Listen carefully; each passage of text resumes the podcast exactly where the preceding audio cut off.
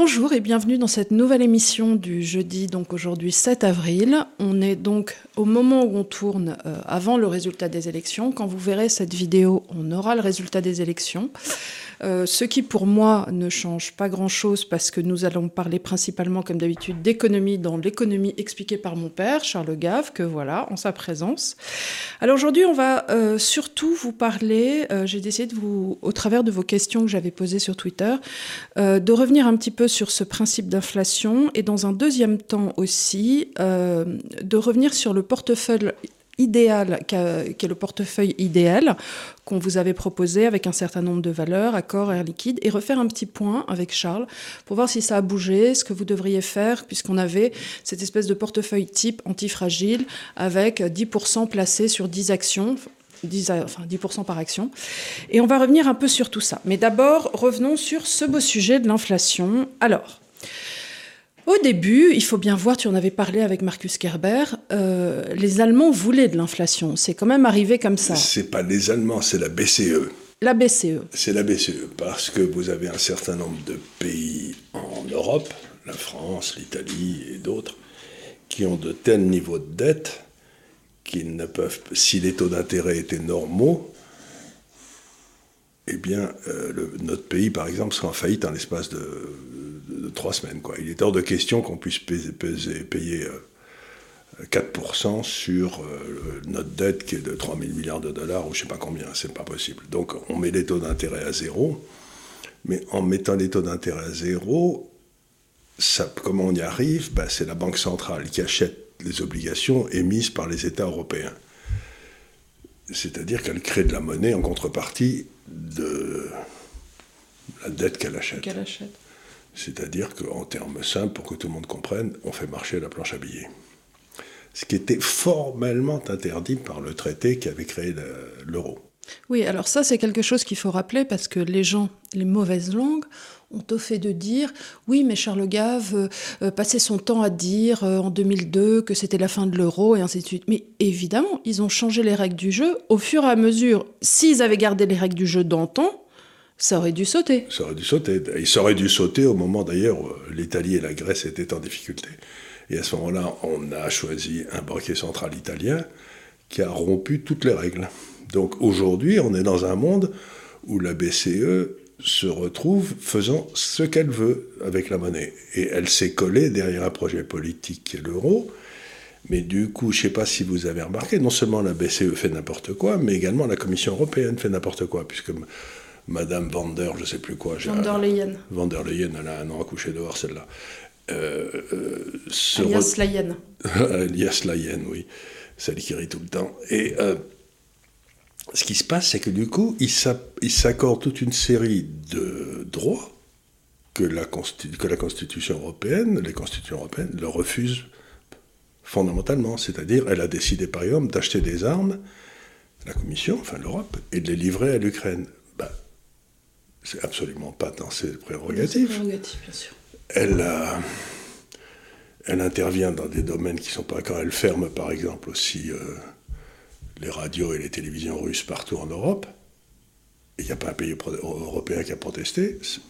C'est tout à fait étonnant parce que qui lui a donné le droit de censurer un pays contre lequel, officiellement, on n'est pas en guerre Donc, on voit très bien qu'on a une espèce, à l'occasion de cette crise, une espèce qui a commencé il y a 4-5 ans, ça pas commencé avec la Russie, on a une espèce de dérive extraordinaire où,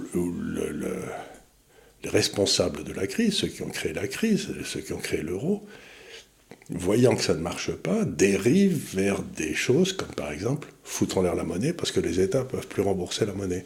Mhm. Mais peuvent plus rembourser ou payer leurs dépenses sociales. Mais c'est complètement extraordinaire parce que les peuples n'ont jamais voté. Donc il s'agit d'un coup d'État. Ça fait, depuis Draghi, l'Europe vit sous un coup d'État permanent. Mais alors là, j'ai vu cette semaine que euh, la Hollande montrait une inflation à 11%. On serait en France à une inflation à 4,5%, ce que j'ai du mal à croire, mais je pense qu'elle est minorée. Euh, que peuvent faire les banques centrales maintenant pour euh, enrayer cette inflation? J'ai vu hier passer des billets euh, de la Fed aussi qui disaient, les gars, il s'agirait d'influer maintenant et de remettre le dentifrice dans le tube. Alors, qu'est-ce qu'ils peuvent faire? Parce que, encore une fois, la dette... Ben, dans l'histoire, c'est pas la première fois qu'on a de l'inflation, hélas. Et ça s'est toujours terminé de la même façon. C'est-à-dire qu'à un moment ou à un autre, il faut que les taux d'intérêt redeviennent positifs. Donc que la monnaie devienne rare. Mais la charge de la dette serait tellement lourde pour la France alors qu'on eh va ben, devoir revenir sur les marchés. Pour Donc euh, ils essayent de nous faire croire qu'aujourd'hui, par exemple en Allemagne, les taux d'intérêt sont à moins 5, allez, hein moins 5, moins 6, réel. Taux d'intérêt réel après inflation. C'est-à-dire que l'épargnant perd environ 6% par an de, sa, de, son, de son capital. De son avoir. De son avoir, il perd. Donc il passe de 100 à 94, puis à 88, puis bon. Ce qui est inouï. Et euh, donc, ce qu'il essaye de faire, c'est de penser que si on passe de moins 6 en termes réels à moins 4 en termes réels, ça va améliorer les choses. Rien du tout. Ça, ralentit le désastre, mais ça, ça ne va pas au fond. Quand Volcker a voulu tuer l'inflation en 1978-80 aux États-Unis, il a fait monter les taux d'intérêt en termes réels à 5 ou 6% réels.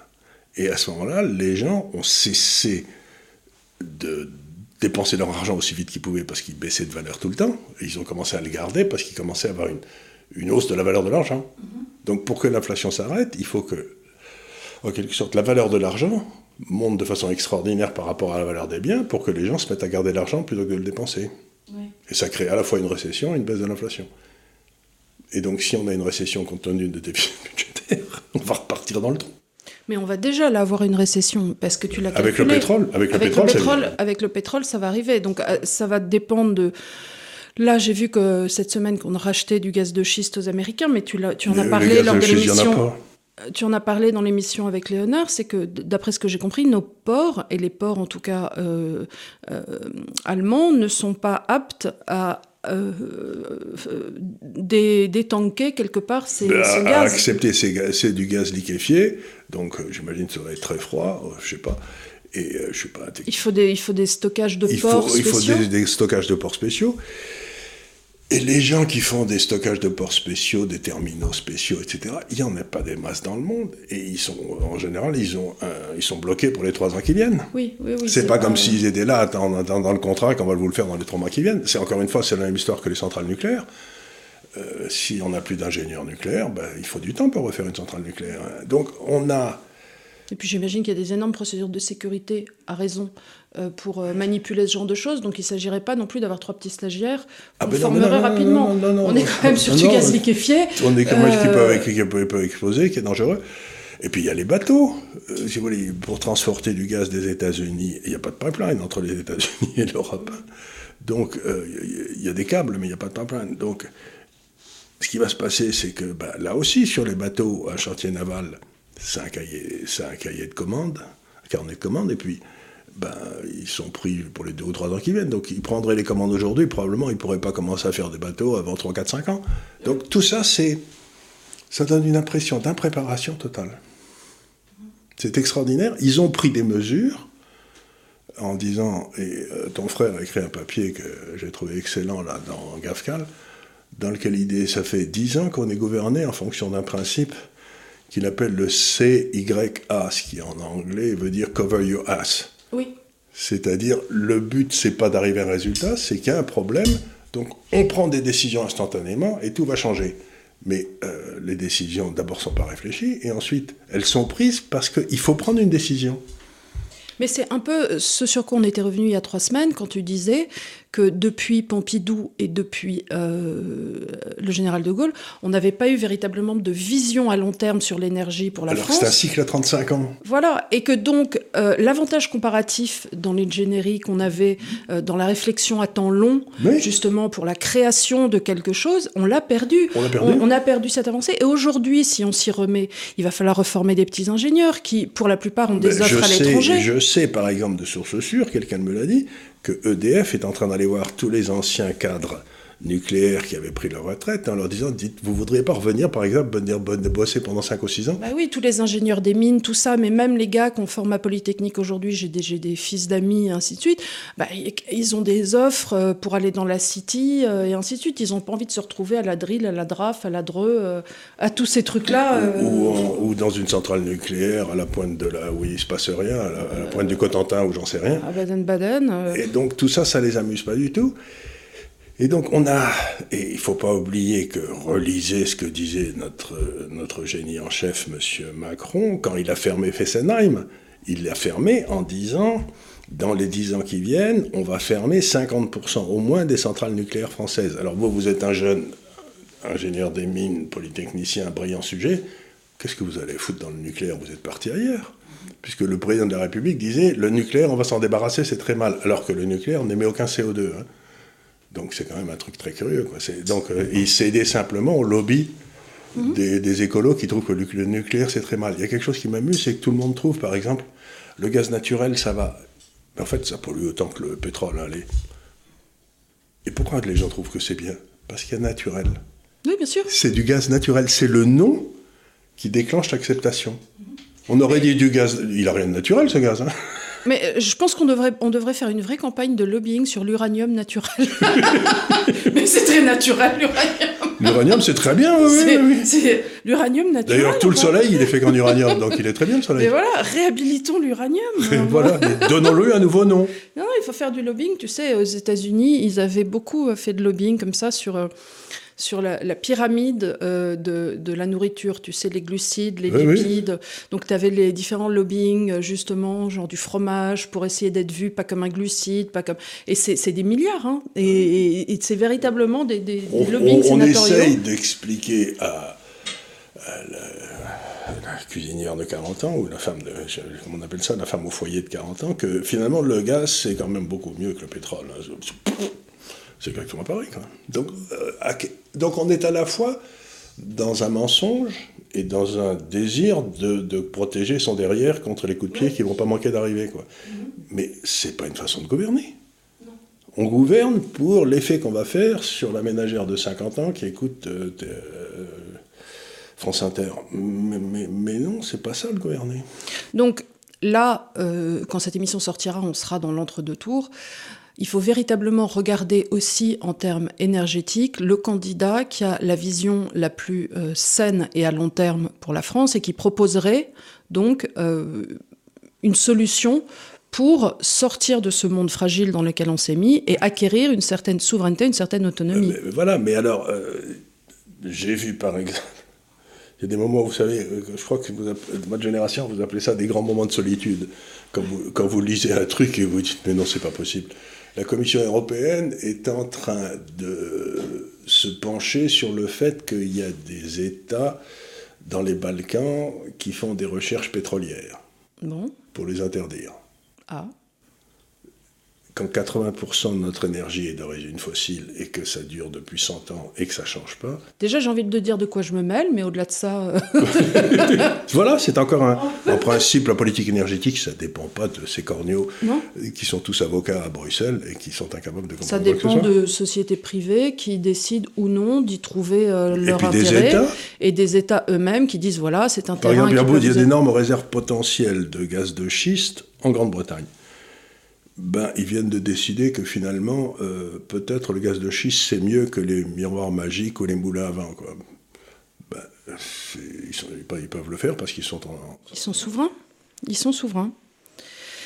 Bon, alors, on va faire le petit, euh, un petit point euh, placement. Alors, on est d'accord que tu as dit depuis longtemps que le placement en or, c'était une bonne idée. Donc, on reste sur cette idée. Rappelons les valeurs que tu avais euh, donc en novembre 2021, dont tu avais parlé comme étant antifragiles, c'est-à-dire pas, pas antifragiles, mais qui ne dépendaient pas des États. Voilà. Qui avait rien à voir avec l'État français. C'était ça la, c'était ça. C'était ça la grande idée et que tu voyais comme étant une solution pérenne dans une période de crise. Voilà. Alors je vais essayer d'expliquer. Que Attends, je voudrais juste les rappeler avant.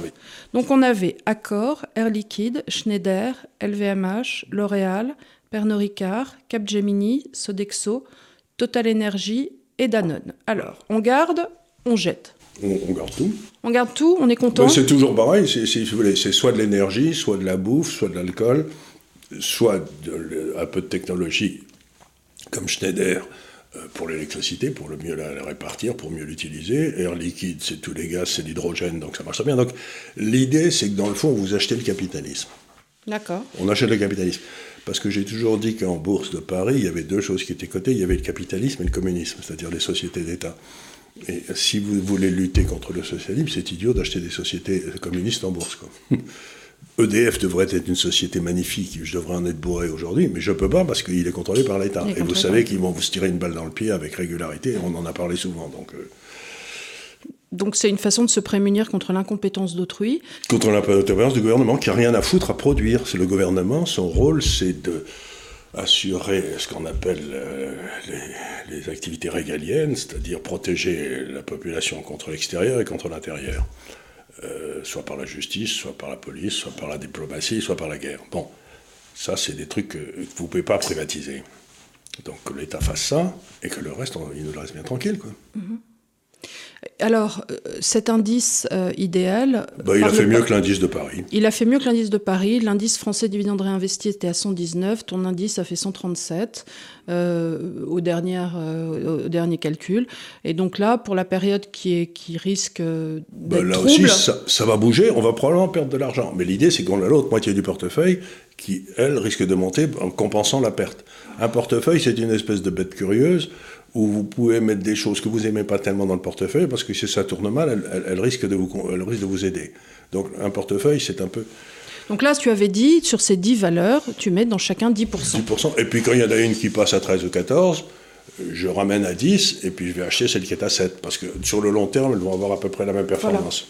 C'est pas un Ça s'est passé par exemple sur Total, qui, quand on a lancé le portefeuille, s'est pété la gueule parce que le pétrole est passé à zéro pendant quelques jours. Donc Total s'était pété la gueule. Bon, ben, à ce moment-là, il fallait vendre Air Liquide et LVMH et acheter, euh, acheter Total, et puis là, puis remonter à 10%. Donc, là, c'est comme... Donc on ramène tout le temps chacune à 10 comme ça. D'accord, très bien. Alors, euh, quel... Alors, beaucoup se demandent dans... Dans l'autre moitié du portefeuille, c'est d'avoir de l'or. Oui et des obligations chinoises. La seule chose que je ferai là-dedans, c'est que j'avais dit qu'il fallait avoir deux tiers d'obligations chinoises et un tiers d'or. Maintenant, je mettrai 50-50 parce que on va en parler, mais euh, il se passe des choses sur l'or. Euh, la Russie, la Chine et d'autres, peut-être le Brésil, peut-être euh, l'Inde, sont en train d'essayer de remonétiser l'or, d'en refaire à nouveau une monnaie.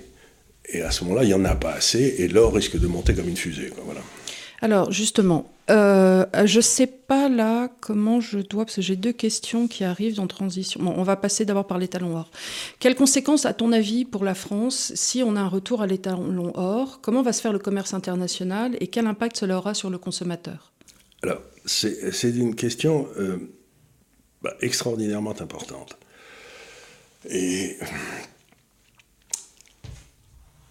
Une monnaie doit avoir trois caractères.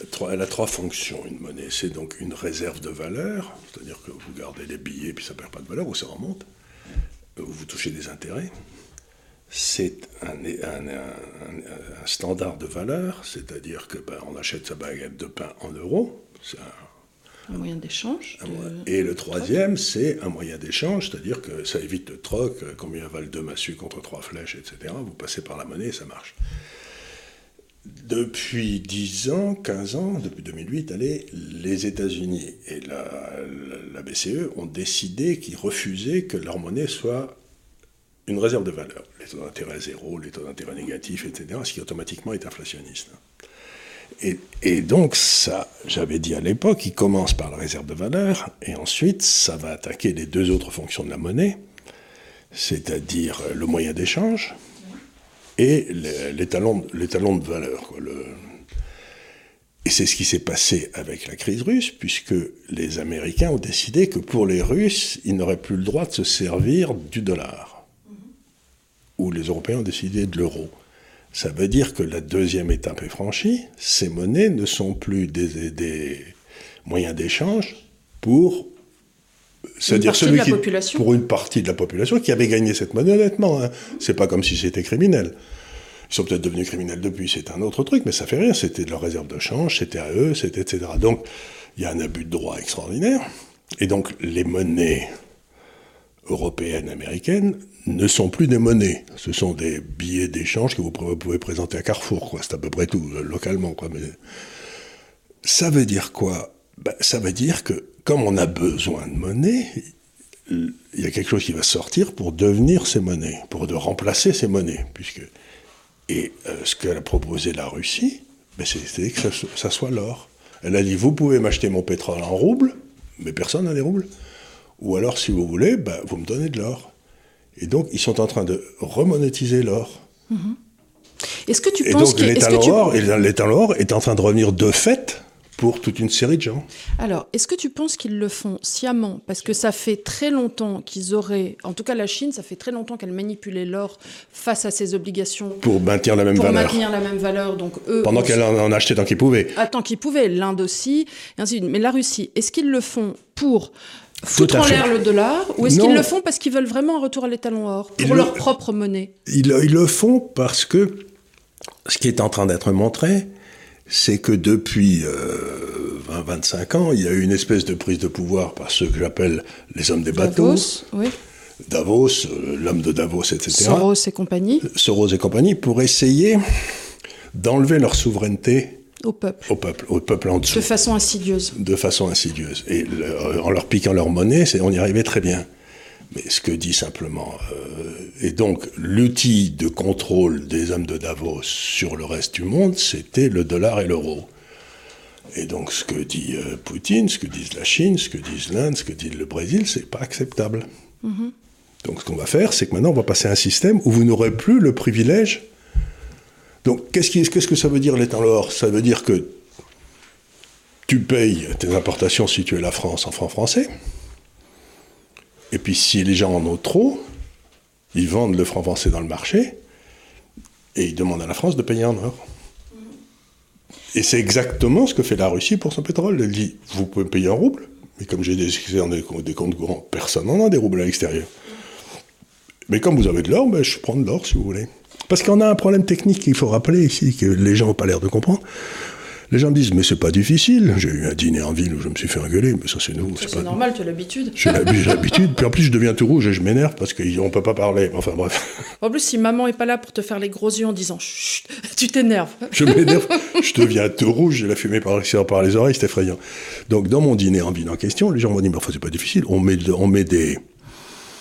Euh, L'Europe va, va donner des, des euros à une banque russe, là, et qui va leur donner des roubles, et puis c'est tout, quoi. Oui, mais attendez une seconde, c'est une idée intéressante. Mais une fois qu'elle a reçu l'euro, qu'est-ce qu'elle en fait, la banque russe? Mais voilà Parce qu'elle n'a rien demandé bah, D'abord, elle n'a rien demandé, mais en plus, ils sont bloqués. Bah oui. Donc pourquoi la banque russe accepterait des...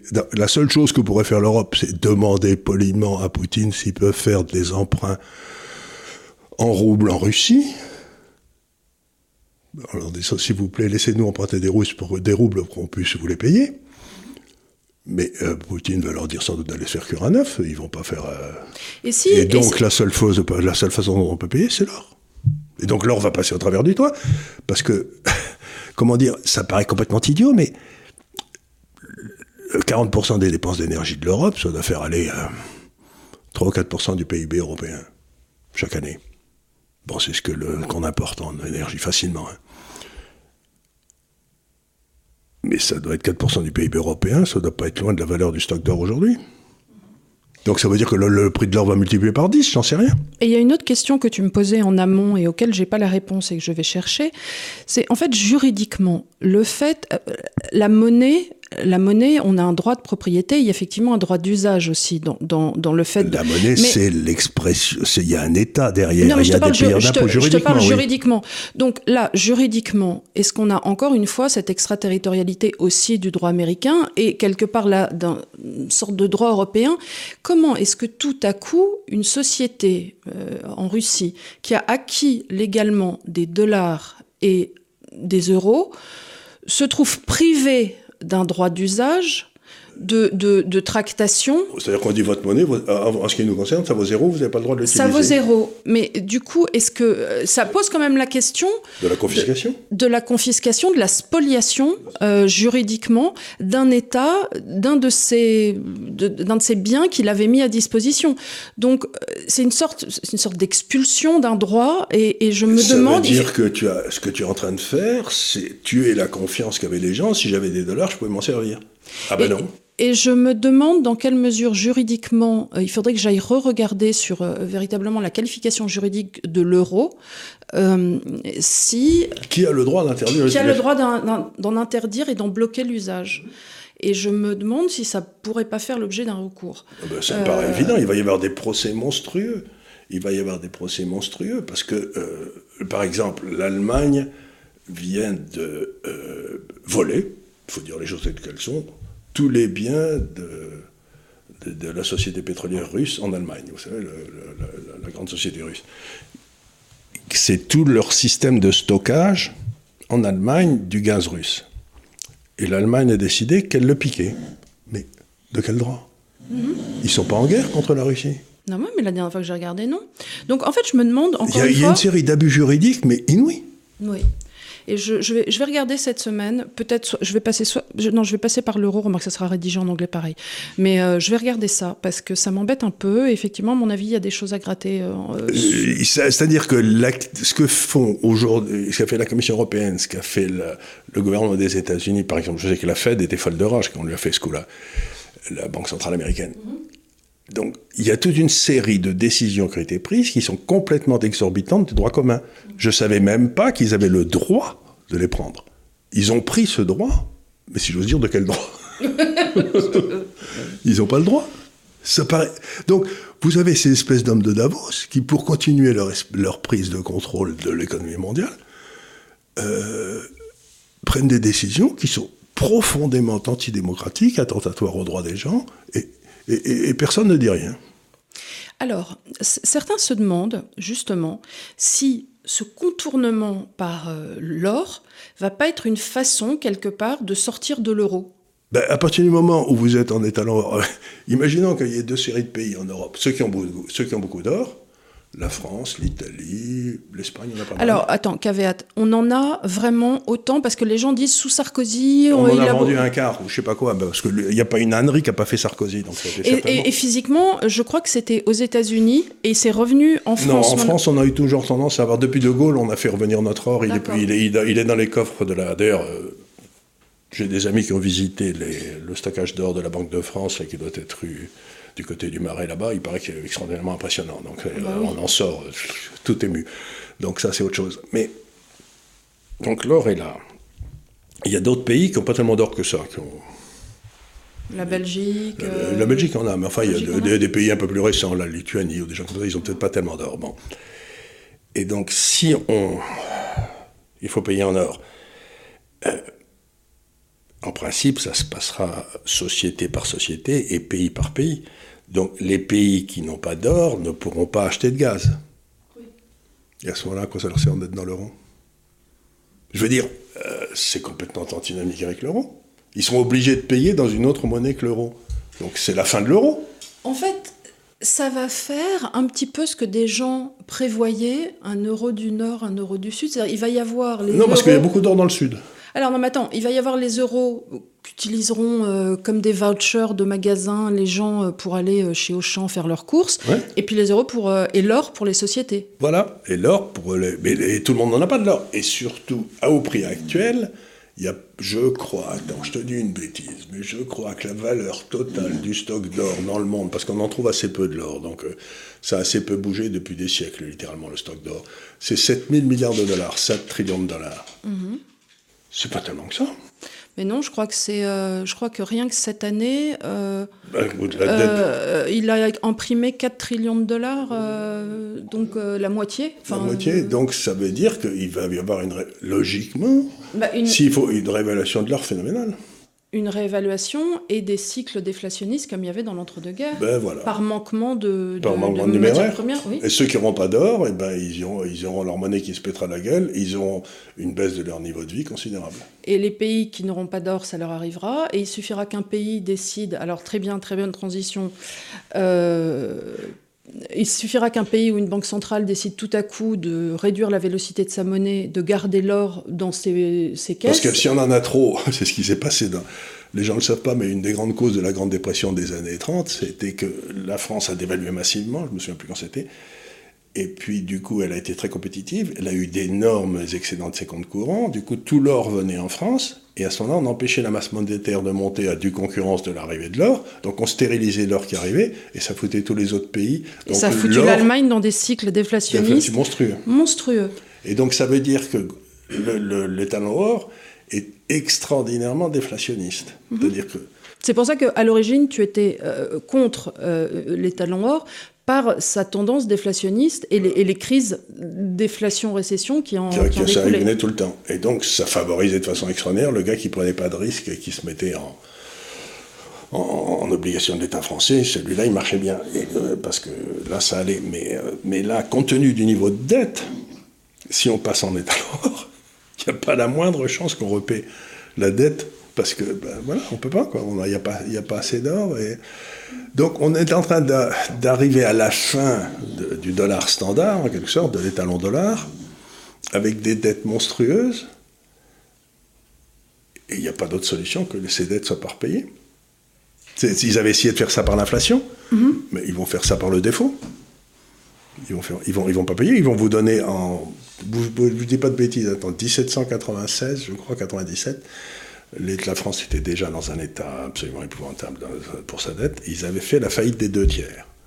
C'est-à-dire que si j'avais 100 euros de dette, 100 le écu, j'en sais rien à l'époque, on te disait, On te écoutez, donnait 30. on te donnait 33, on, et on Et donnait, les 66, tu t'assoyais dessus. tu te- dessus, et c'était un emprunt perpétuel. C'est-à-dire qu'on ne te remboursait jamais le capital. On te payait 3 ou 4% par an, et dites merci. hein. Encore une fois, l'impression que j'ai de l'extérieur, je ne suis pas du tout un, homme, c'est que les Russes ont en quelque sorte extraordinairement bien pensé leur coup à l'avance. Ils déroulent par exemple le coup de demander à ce que le prix du pétrole soit, le pétrole soit payé en roubles et de bloquer le rouble vis-à-vis de l'or à 5000 roubles par gramme, ça met les autres pays dans une situation complètement impossible, intenable, et que nous, on y est allé la fleur au fusil, et qu'on se fait massacrer, et qu'on comprend rien. Donc, Ah bah, une fois de plus, je reviens à ce que je dis. Dès le début de cette crise, j'ai dit ces types ne comprennent rien au flux, au marché financier, au paiement, au système de paiement. Ils ne comprennent rien. Et donc, ils vont d'erreur en erreur. Et je me demande quelle est la prochaine. Quoi. Mais toutes ces erreurs amènent à une chose c'est l'effondrement de l'économie allemande. Beaucoup plus que de la nôtre. Bah, de toute façon, Euh, D'abord, ils, consomment beaucoup plus d'énergie parce qu'ils sont dans l'industrie, ce qu'on n'est plus. Et en plus, ils emportent 40% et ils n'ont pas de solution de rechange. Donc, si vous- je ne sais pas ce qu'ils vont faire. C'est incroyable, euh, quelque part, que Merkel ait laissé pendant tout ce temps son pays devenir aussi fragile, euh, comme une tortue. Enfin, tu te dis, il suffisait de la retourner et elle se retrouve sur le ventre, quoi. Et Sur le plus- dos et, sur le dos, elle ne peut plus revenir sur ses pattes. C'est quand même incroyable. Alors, euh, je voulais passer dans cette histoire de justement euh, banque centrale qui quelque part tiendrait sa monnaie à une question sur euh, parce qu'on en avait fait une émission spéciale que je vous invite à regarder sur le Japon euh, il y a quoi presque un an maintenant. Euh, ça va vite. Euh, Qu'est-ce qui se passe sur le yen en ce moment Bah, Que- le que yen fait le Japon Alors, que fait le Japon Le Japon, vous savez. Ils ont oublié d'être bêtes. Ils ont oublié d'être bêtes et surtout, ils ont une industrie qui est extraordinairement performante et qui, d'une certaine façon, est très semblable à celle de l'Allemagne. Ils font de très bonnes Des voitures. ils font de la chimie, ils font toute une série Des pièces détachées des pour pièces les- détachées pour les- Mhm, des machines-outils, tout ça. Donc, c'est grosso modo, c'est un appareil industriel extraordinairement performant. La grande différence, c'est quand même ils ont investi beaucoup, comme ils avaient une démographie qui baissait, dans, toute une- dans le pareil industriel de- d'un tas d'autres pays, comme en Chine, en Thaïlande, à Taïwan, ils ont mis des appareils industriels partout. Donc, donc le Japon se retrouve dans une situation très curieuse comme ils ont une énorme base industrielle en dehors du Japon, si leur monnaie baisse, ça veut dire que les rentrées qui viennent du reste du monde vers le Japon, par exemple en dollars, ils deviennent plus riches. Donc c'est assez rigolo, le Japon est le seul pays au monde qui, s'y dévalue, ça enrichit les gens, parce qu'ils ont des actifs monstrueux à l'extérieur. Oui, oui, oui, oui. on en avait parlé d'ailleurs. c'est assez marrant. Donc ils se disent... On avait parlé de ça et du fait qu'il n'y avait pas de marché obligataire. Il n'y avait pas de euh, marché obligataire, donc ce qui se passe, c'est assez rigolo, c'est on se retrouve dans un monde où d'un seul coup, les Japonais se disent, 20 Dieu, il y a un coup déflationniste qui est en train de partir, et donc je vais laisser ma monnaie se ratatiner pour protéger les marges de mes sociétés à l'intérieur du Japon. Ça, ils, ils, savent très bien faire. Ils savent très bien faire. Donc le Japon est passé, le yen est passé de, ce qui m'a surpris d'ailleurs, de 210 à 225, une petite dévaluation de 7%. Mais, ça, mais comme ils sont en concurrence directe avec l'Allemagne, vous imaginez maintenant? Ils vont tailler des croupières à toutes les sociétés allemandes, ils vont ah prendre ben, tous les marchés. avec le bain de sang, surtout si l'Allemagne ne réussit pas à avoir de l'énergie. Bah oui. Et donc eux-mêmes, ils sont gros importateurs d'énergie, mais comme ils ont des balances commerciales importantes et des excédents et des réserves de change monstrueuses, ben, ils n'ont aucun problème. Et puis ils s'en foutent, ils payent, ils payent ils rien. Ils paieront. Et puis ils ont déjà dit que eux, ils n'étaient pas tellement fâchés que ça avec la Russie, et qu'ils seraient très contents d'acheter de l'énergie en Russie, et s'ils peuvent la payer, sans doute, ils vont demander à la payer en yens. Et donc, le, voilà. Oui, mais de toute façon, Poutine n'est pas fâché avec eux, donc il, prendra leur yen. Non, il prendra leur yen. Ils ont une petite dispute sur une île, là, que, que, les, que les Japonais qui ont déclaré la guerre, les Russes ont déclaré la guerre au Japon euh, 15 jours avant la Hiroshima, quoi. De toute façon, ils se sont dit, bon, ben, c'est le moment. Et puis, ils ont été piqués une ou deux îles au large du Japon, les Russes, comme ça, pour faire bien. Donc, puis, il y a un petit, il y a un petit problème là, mais. Bon, c'est dur. voilà, on peut toujours. Il n'y a personne sur ces îles. Hein. C'est des îlots, oui. Des... Donc, c'est un. Comment elle euh... Les, les Falklands. Les, voilà, les Falklands. Ah, ben, oui, mais, les Falklands, c'était à Tatooine, c'était là-bas, c'était au milieu du. Euh, oui, mais il y, avait, il y, avait, trois personnes dessus. Il y avait, trois personnes dessus, mais ce qui est étonnant, c'est surtout cette habileté qu'a le Japon de dire personne regarde. parce qu'ils sont encore maîtres de leur monnaie. Ils ont leur souveraineté monétaire. Donc, c'est ce que faisait l'Italie autrefois. J'ai euh, une question un peu technique euh, qui t'a été posée, mais euh, écoute, ça permet de, de, de montrer ma compétence technique. Voilà. Quelle est la différence entre l'école autrichienne et l'école monétariste Et par ailleurs, que veut dire la monnaie fondante? Alors, je vais commencer par la monnaie fondante. La monnaie fondante, c'est une idée de Keynes qui dit que le problème, c'est que ce qui tue les économies, c'est l'excédent d'épargne. Donc la monnaie fondante, c'est une monnaie dont on dit que ben, aujourd'hui elle vaut 100, demain euh, elle vaudra, euh, dans un an elle vaudra 90, dans deux ans elle vaudra 80. Euh, je ne sais pas 80 quoi d'ailleurs, mais enfin c'est. Et donc on, on, organise la baisse de la monnaie pour que le rentier ne puisse pas vivre sans travailler. Donc ça, ça c'est ce qu'ils font. Ça, c'est ce qu'ils font remarquablement depuis le début de l'euro. Voilà, depuis le début de l'euro, mais ça s'appelle l'inflation. Donc euh, l'idée de la monnaie fondante, c'est qu'on essayait de mettre la valeur de la monnaie contre, par exemple, un, panier de matières premières dans lequel tu mettais l'or, l'argent, le cuivre, le nickel, ou je sais pas quoi. Et donc la valeur de cette monnaie baissait de, 6, de 3 ou 4% par an contre ce panier. Comme ça, ça te donnait. Euh, bon, enfin, c'est pareil, autant le faire par l'inflation. Est-ce que, d'ailleurs, en parlant d'inflation, est-ce que tu crois que c'est vrai que nous, l'inflation en France à ce jour ne serait que de 4,5, là où elle serait de 10% aux Pays-Bas Aux Pays-Bas ou, en Allemagne? Ça dépend des indices, mais... Euh, est-ce que tu penses que c'est la façon qu'on a, nous, de soi-disant mesurer l'inflation, où on aurait sorti du panier inflationniste des valeurs euh, qui, elles, prendraient et... Non, mais par exemple, en, Allemagne... Pourquoi, pourquoi on aurait moins d'inflation? Parce que je crois que quelque part, le gouvernement a bloqué un certain nombre de prix, dont le prix de l'électricité, le prix du gaz, etc., en attendant. Euh, les élections? en attend, euh, Par exemple. Et donc, je crois que c'est peut-être pour ça que notre inflation. Et euh, en Allemagne, ils ont répercuté tout de suite. Il est question que sur l'énergie, il y ait une, un rattrapage qui arriverait en décembre prochain. Bah, ça me paraît assez logique. Mais si si par bonheur M. Macron n'était pas réélu, la première des choses que devrait faire le nouveau président, c'est de revenir à la vérité des prix. C'est-à-dire surtout de ne pas garder toutes ces subventions imbéciles, parce que les gens peuvent lui pardonner en disant écoutez, je nettoie euh, le champ de patates comme a laissé le précédent, Mais euh, s'il attend 6 mois, 9 mois, 12 mois pour le faire, euh, le précédent, et à ce moment-là, quand il le fera, ce sera lui le coupable.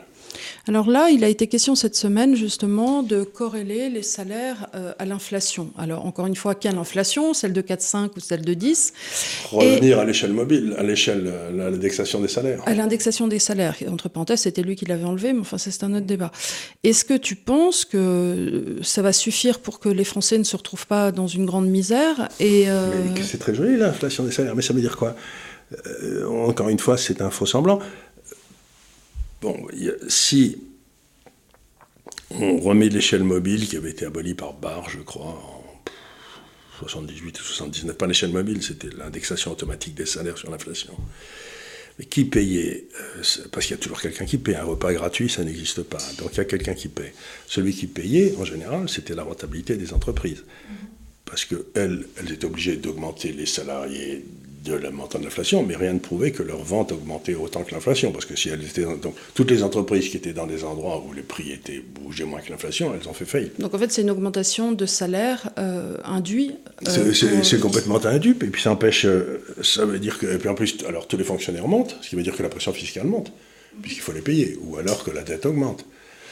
Donc la réalité, c'est que toutes ces mesures ne marche jamais. C'est comme le blocage des prix, c'est comme euh, tout ça, ça marche jamais. Euh, c'est des astuces de technocrates.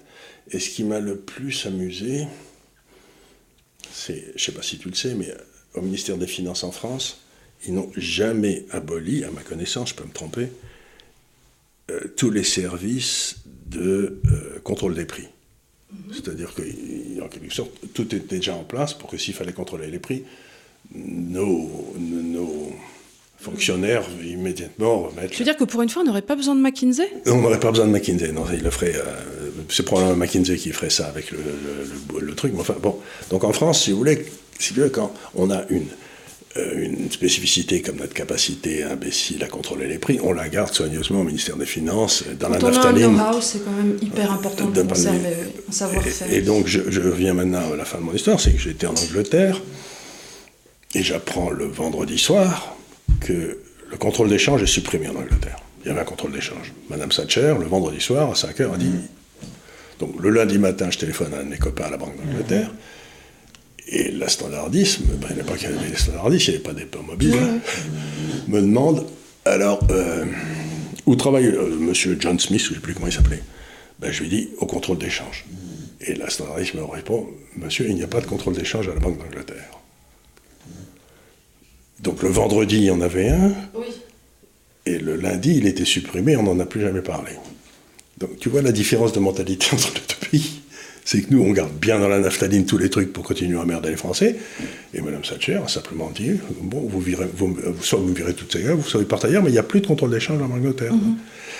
Donc c'est là où on voit la différence entre un pays libre et un pays euh, qui ne l'est pas. Donc, écoute, là, avec les, mesures inflationnistes qui vont, enfin les mesures inflationnistes, non, l'inflation galopante qui va arriver à cause du, coût de l'énergie. Parce qu'il n'a peut-être pas fait une montée l'énergie. Hein. Oui, mais que, pourrait faire un, gouvernement réaliste pour euh, alors certains parlent de baisser la TVA sur. Euh, Déjà, on pourrait euh, essayer de, de baisser un je crois que 80% du prix de l'énergie en France, ou je me trompe peut-être, c'est des taxes. Oui, oui, bien sûr. Oui, oui, bah, donc, plus, plus, donc plus ça monte, plus les taxes montent aussi. Donc peut-être on pourrait bloquer, je ne sais pas, je sais pas si c'est possible, de dire bon, ça rapporte 37 milliards d'euros, la taxe sur l'essence, ben on la bloque à 37 milliards d'euros. Donc maintenant, à partir du moment, les seules hausses qui se passent, c'est les hausses qui viennent du prix du produit. Du produit.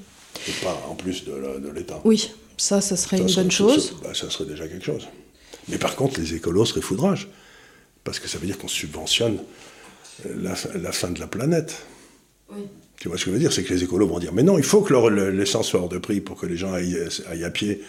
Ou oui, mais ça, c'est toujours pareil. Ça, c'est un peu comme d'augmenter le prix des cigarettes. Si ça marchait, on serait au courant. Euh, les gens continuent quand même de fumer. Tu as beau euh, faire monter le prix, le prix. Euh, c'est. D'ailleurs, les écolos en premier, parce qu'ils prennent tous l'avion pour aller en, Corse ou je sais pas où. Hein. Donc, ça, c'est des. Il n'y en a aucun qui va à la nage en Corse. Hein. C'est dommage d'ailleurs. On en aurait moins. Est-ce que, euh, d'ailleurs, ça, amène sur une autre question, est-ce que c'est économiquement viable, à ton avis, d'exploiter nos matières premières, charbon, gaz de schiste, euh, sur les terres rares euh, en Polynésie ou des choses comme ça D'abord en Polynésie, c'est à Tataouine, là-bas, puis ensuite... Pareil, Et puis, il faut, ça suppose des tas de gens. Alors, les terres rares, je ne sais pas, je connais moins bien le dossier, mais le charbon français n'est absolument pas rentable. D'ailleurs, il n'était pas au 19e, il est encore moins aujourd'hui. Euh, le schiste, on a un petit peu dans le bassin parisien, je crois, mais pas des masses. Euh, on ferait mieux, tiens, si je devrais faire quelque chose, d'essayer d'arrêter d'emmerder notre agriculture pour qu'on commence à avoir des balances commerciales en agriculture, en quelque sorte qu'on échange de la bouffe contre du pétrole. Ce serait, euh, ce serait peut-être plus intelligent. Plutôt que d'essayer de, d'aller dans les endroits dépenser en endroit noir où on n'est pas compétitif, on devrait laisser les gens qui sont hyper compétitifs se développer aussi vite que possible pour qu'on ait des excédents qui nous permettent d'acheter le pétrole ailleurs. C'est euh, infiniment plus intelligent. Donc euh, il faut peut-être laisser les fabriques de cassoulet se développer et, fermer l'inspection des finances. Quoi. Le DAF est, bruyamment d'accord. Hein. Je te dire, là, il est... Oui, oui, les fabriques de cassoulet, il est pour. Il est pour. Écoute, et j'ai une dernière question euh, qui a été posée et qui est assez rigolote, c'est qu'est-ce qui se passe aussi pendant ce temps-là sur la couronne danoise?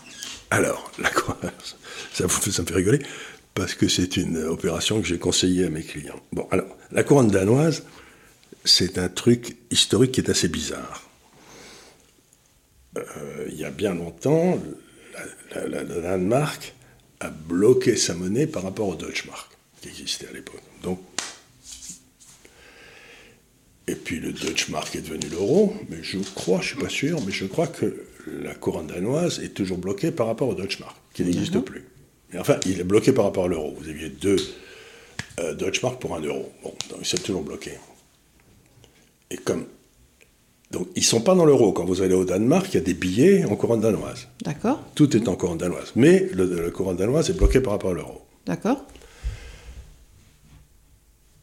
Et ce qu'il y avait d'amusant, c'est que vous avez des obligations à 10 ans danoises, du gouvernement danois, et des obligations françaises à 10 ans.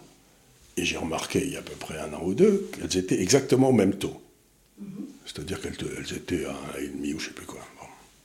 Et donc j'ai dit aux gens, vous achetez des obligations danoises à 1,5, vous vendez des obligations françaises à 1,5, donc ça ne vous coûte rien, tu vois, elles étaient au même prix, euh, puis au même service de la dette, il n'y a aucun problème. Et si l'euro saute, le Danemark suit l'Allemagne, et nous, on va se viander. Donc c'est une façon de, se protéger contre l'euro qui saute. Et ça marche toujours. Aujourd'hui, je crois que ça vous coûte 30 points de base, ce qui est déjà un peu plus, parce que les gens commencent à, un peu à réfléchir. Donc, si Madame Le Pen est élue, c'est le deal, c'est le truc qu'il faut avoir. Vous êtes long la couronne danoise, le 10 ans danois, short le 10 ans français. Mais pourquoi si Madame Le Pen est élue, quel est le rapport? Ben parce que le madame est élue, à ce moment-là, ce qui va se passer, c'est que tout le monde en Europe va se dire ça y est, l'euro est foutu. Ah oui. Oui, oui, oui c'est vrai. Euh, c'est la fin de la, du gouvernement par l'inspection des finances, quoi. Donc, euh, enfin, j'espère. Hein, euh, oui, bah, oui, sur le, long terme. Le, Zemmour, c'est pareil d'ailleurs. Ils veulent pas parler de l'euro parce qu'ils disent c'est une façon de, parler, de perdre des élections, mais on sait bien qu'ils savent tous les deux qu'on peut pas recouvrer nos souverainetés si on a une monnaie qui n'était pas la nôtre. Vous ne pouvez pas gérer un pays avec la monnaie du pays d'à côté, quoi. Ça n'existe pas. Donc ça veut dire qu'il existe comme ça dans le marché des façons de, se, de se bâtir des protections qui, dans le fond, coûtent rien, c'est une assurance. Donc on se fait une petite assurance, là, en attendant que ça passe. Donc c'est rigolo, mais c'est une survivance historique qui est assez marrante, quoi. C'est... c'est voilà, ça, m'a, amusé. J'ai rencontré. Alors, j'ai eu des tas de gens qui m'ont, qui m'ont appelé du monde entier, qui m'ont dit mais comment ça marche votre truc? Et, J'avais une réunion d'une heure et demie avec des gens qui voulaient mais comment on le fait dans la pratique? Donc, euh, alors moi quand on me dit quand c'est dans la pratique... Euh, Écoutez, c'est, déjà bien que j'y pense en théorie, si maintenant je dois pas pousser les mains. Il y a Yogi Berra qui était un humoriste américain très connu et qui était aussi un joueur de baseball très connu, qui avait une phrase que j'adorais qui disait, euh, bon, en théorie, la théorie et la pratique, c'est la même chose. En pratique, c'est pas vrai. J'adorais ce truc C'est tellement vrai.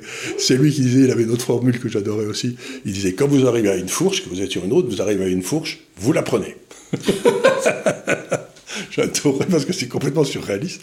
Mais C'était, il est, c'est un type le plus drôle qui a existé. C'est l'humour euh, Groucho Marx. C'est l'humour Groucho Marx, c'était Yogi Berra. Elsa Popine et euh, les, les ça. trucs. Ça, euh, toujours, ça m'a toujours fait hurler de rire. Et quand j'étais dans la salle que j'allais voir ces films, j'ai hurlé de rire et j'étais le seul. d'ailleurs. Oui, souvent c'est c'est drôle quand on est dans des films comme ça, parce que moi je me retrouve plein de fois aussi à rire à contre-temps des gens.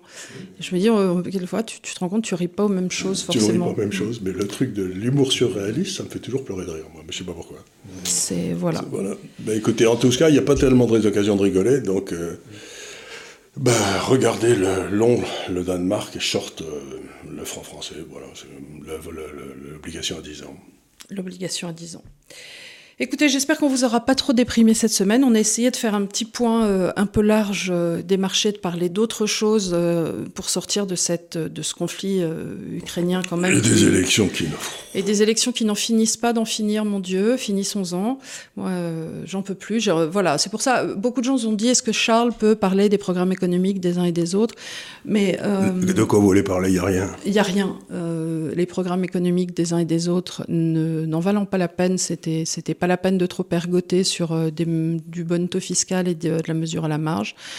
Donc euh, là, vous verrez cette émission, on sera dans l'entre-deux tours. Écoutez, votez avec vos tripes. Voilà. Et, et surtout, euh, si vous partagez nos analyses et si vous pensez qu'il y a une espèce de coup d'État qui a été fait par les hommes de Davos contre les populations depuis 30 ans, vous savez pour qui il ne faut pas voter. Vous votez pour qui vous voulez, mais vous savez qu'il y en a un ou deux pour lesquels il ne faut pas voter. Voilà, ne votez pas pour le système. Ne votez pas pour ce système de crapule. Voilà. Écoutez, merci encore une fois de nous avoir suivis et on vous dit à la semaine prochaine en présence de notre DAF préféré qui euh, a un magnifique. petit coup d'éclat aujourd'hui. on va le juste- couper, mais bon, C'était juste pour montrer qu'il était là. qu'il était là, fidèle au poste. Et merci de nous suivre, suivez-nous sur les réseaux sociaux et à la semaine prochaine. Et allez sur l'Institut des libertés pour lire, parce qu'encore une fois, en- dans, une, dans la lecture, on peut exprimer des idées beaucoup plus complexes que par la parole. Donc l'Institut des libertés, il faut y aller. Merci à vous, à la semaine prochaine.